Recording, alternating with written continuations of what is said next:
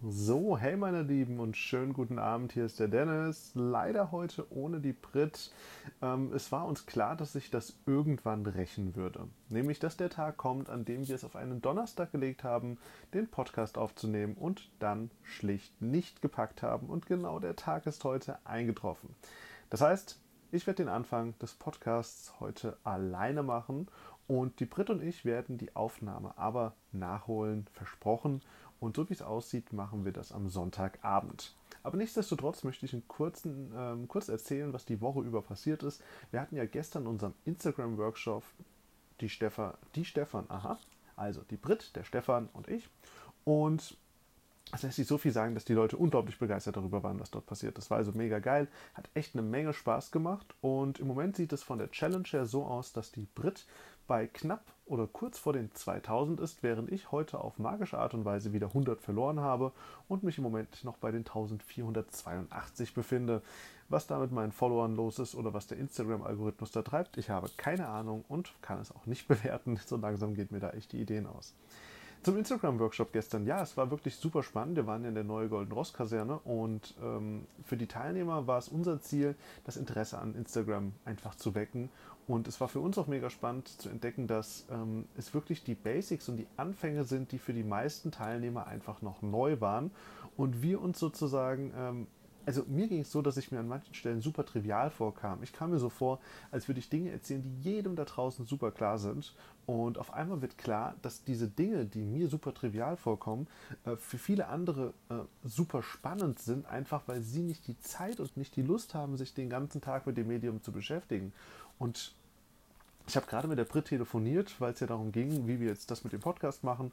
Und da ging es genau darum, dass äh, wir unsere Arbeit manchmal selbst nicht wertschätzen, wie wir es sollten, weil wir in dieser Bubble, in dieser Instagram-Bubble sind und deswegen gar nicht sehen, was für eine Leistung wir erbringen.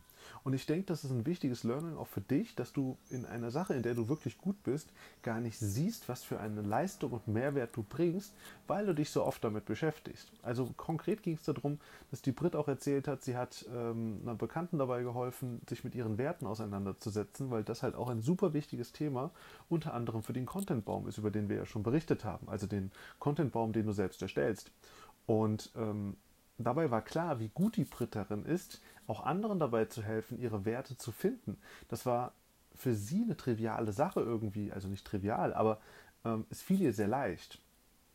Und so ist das bei vielen Dingen, dass wir unsere Arbeit manchmal nicht wertschätzen können, weil wir einfach gar nicht sehen, wie sehr wir uns damit beschäftigt haben in der Vergangenheit.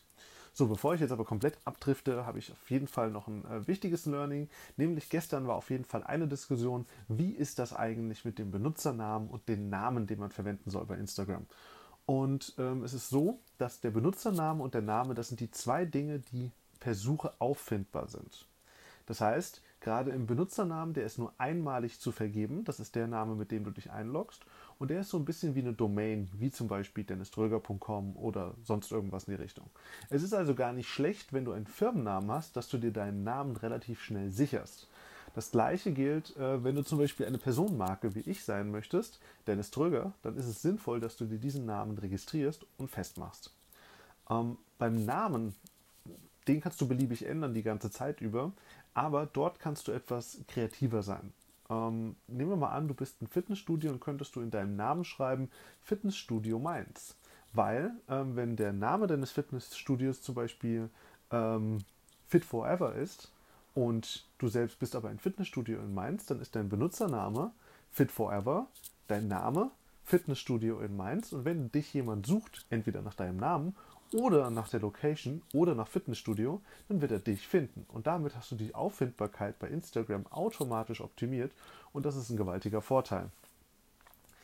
Ähm, ja, ich wollte dazu eigentlich noch ein kleines Instagram-Video machen, also Instagram-TV-Video oder Instagram-TV-Video, ja, belassen wir es so. Und ich habe jetzt in einer neuen Story, wo ich eine Umfrage gemacht habe, herausgefunden, äh, dass die meisten Leute IGTV überhaupt nicht konsumieren, dass denen die Stories immer noch sehr viel lieber sind. Und falls du das gerade hörst, würde ich mich freuen, wenn du mir dazu auch eine kurze Nachricht schreibst und mir auch berichtest, was, was du von IGTV hältst oder ob du immer noch lieber die Stories schaust. So, und ich habe gesagt, ich mache heute nur eine kurze Zusammenfassung. Ich hoffe, dass du mit den Tricks, ähm, gerade was Benutzernamen und Namen angeht, was anfangen kannst. Ähm, wir freuen uns natürlich weiterhin tierisch darüber, wenn du uns eine Bewertung auf iTunes schenkst oder auch auf der Plattform, über die du hörst. Wäre super nett auf jeden Fall. Und wir, die Brit und ich, werden das, den Podcast nachholen. Sorry an der Stelle. Also Brit und mich dann demnächst wieder, wahrscheinlich am Sonntagabend. Sei gespannt. Dir noch einen schönen Abend. Bis zum nächsten Mal. Ciao.